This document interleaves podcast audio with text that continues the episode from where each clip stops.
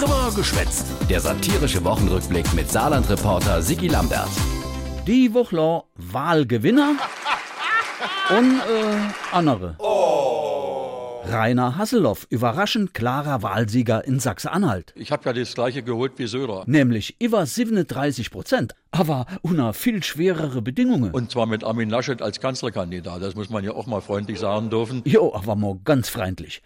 Ein Ursache für den Erfolg, der Hasselhoff hat 14 Tage vor der Wahl die Jens Spahn angerufen, hat er beim Lanz verzählt, und dem Spahn de Griech angekündigt. Bitte macht mir bis zu meinem Wahltag keine Pressekonferenz mehr. Bleibt an euren Häusern, arbeitet und macht keine Pressekonferenz mehr. Und er hat sich dran gehalten, der Jens. Ajo, keine Pressekonferenz vom Spahn, heißt keine falsche Versprechungen, heißt keine unnötige Eier, hat geklappt. Ich bin Jens Spahn, römisch-katholisch, habe Schuhgröße 49 und möchte mithelfen, dass der schwarze Balken wieder in die Höhe wächst. Ja, einfach mal im richtigen Moment die Klapphalle, Jens. Das ist die größte Hilfe für deine Parteifreunde. Sie haben recht. Na also, ihr Wahlziel überhaupt nicht erreicht haben die Grüne mit noch nicht einmal 6 Prozent. Das freit de Söder in Bayern. Grüne Bäume wachsen doch nicht in den Himmel. Äh, Schon gar nicht, wenn sie vorher vom Söder umarmt gern sind. Oh. Ein Kopf-an-Kopf-Rennen zwischen CDU und AfD in Sachsen-Anhalt hat die Bild-Zeitung prophezeit. Oh, wow, wow, voll daneben. Obwohl die Sach hätte auch ganz anders ausgehen können, erklärt der Josef Dörr von der AfD im Saarland. Leute, die die CDU gewählt haben, die hätten auch die AfD wählen können oder Leute, die die FDP gewählt haben oder Leute, die die Freien Wähler gewählt haben. Oder SPD oder Linke. Also Dordeno hätte die AfD schon keine äh, auf 100 Prozent kommen.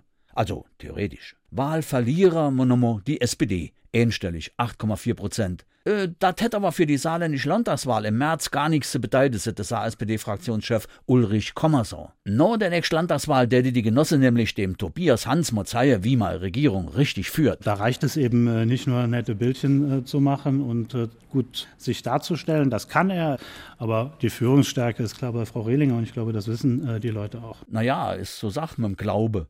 Hol mal nur mal den Thorsten Reif von der Grüne im Saarbrücker Stadtrat. Der hat jetzt von Kultur nicht so viel Ahnung, wollt aber Kulturdezernent gern. Und hat fest dran geglaubt, dass Grüne und CDU hinter ihm stehen bei dem Postegeschacher. Ich bin eindeutig nominiert worden von beiden Fraktionen. Es war immer einstimmig. Also insofern ist es absolut überraschend.